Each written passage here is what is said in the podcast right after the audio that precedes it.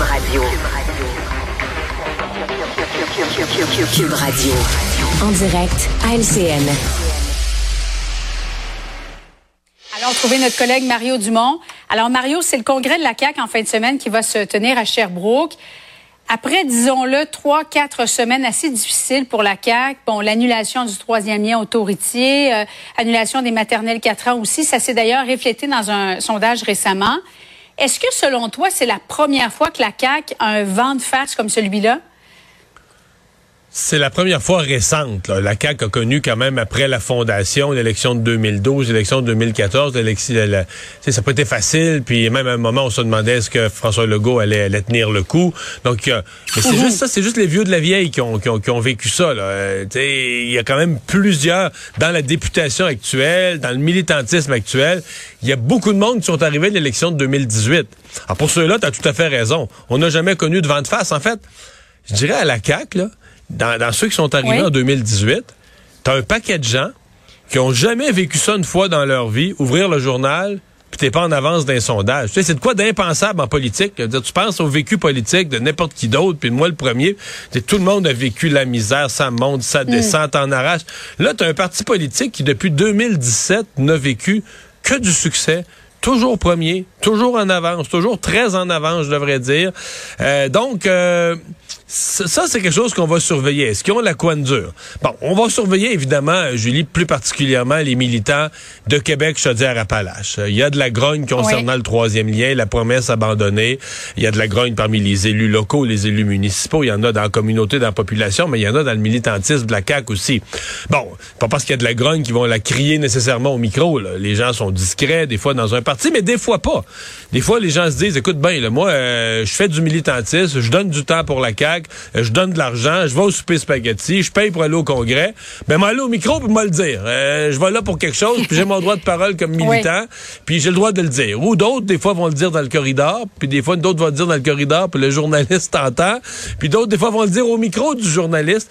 Alors, c'est tout ça qu'on va surveiller. Est-ce qu'il va s'exprimer une, ben, la dissension, elle existe, mais autour du troisième lien, est-ce qu'on va l'exprimer à haute voix ou est-ce qu'on va garder ça, comme on dit, on va garder ça en dedans? ce qui se passe à l'intérieur du parti doit rester à l'intérieur du parti. Je Je me rappelle plus de la, phrase exacte de, de, M. Legault. Il devra néanmoins se soumettre à un vote de confiance, Mario. Ça fait longtemps qu'il n'y en a pas eu. Euh, la dernière fois, c'était en 2014. Il avait obtenu 97,2 En 2020, ça avait été annulé en raison de la pandémie. Selon toi, quel serait le résultat approprié pour François Legault?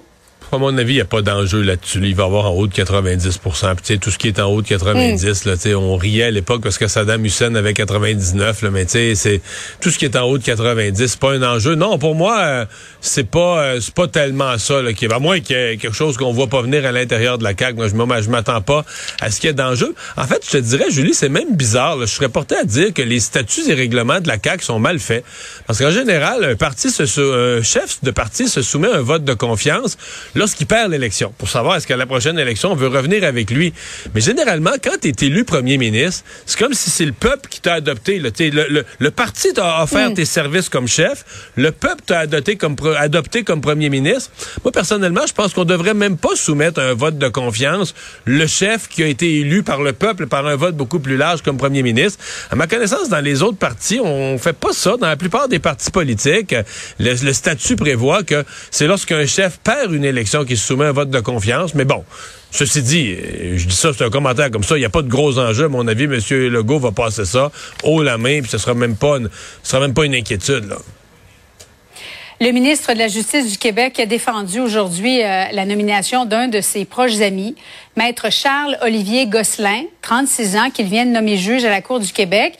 Le processus, c'est un comité indépendant qui est formé d'un juge désigné par la juge en chef, Mme Rondeau, deux avocats, deux membres du public. Ce comité soumet une liste de trois noms maximum au ministre de la Justice. Et au bout du compte, Mario, c'est le ministre qui décide. Mais souvent, le ministre, c'est un avocat. Souvent, il connaît d'autres avocats qui deviennent juges. Est-ce qu'il y a un problème selon toi? Oui, il y a un problème. Euh, D'abord, euh, c'est vrai qu'un avocat peut connaître d'autres avocats, mais des fois, tu, tu l'as connu à l'université ou tu es dans le même monde ou tu l'as connu dans un procès. Dans ce cas-ci, il connaît plus. C'est lui qui a présidé son mariage. Je pense qu'il faut parler d'un ami. Et euh, le processus, euh, tu l'as bien décrit.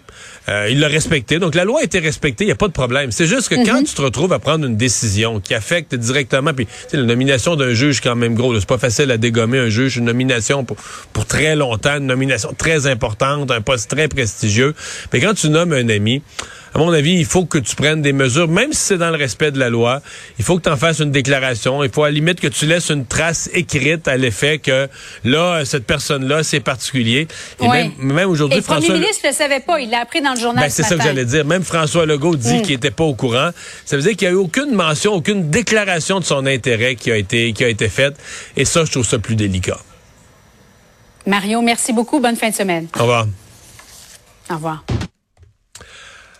Ah, merci euh, d'avoir été des nôtres. Euh, c'est ce qui complète notre émission et notre semaine. Euh, on nous annonce une belle fin de semaine, quoi.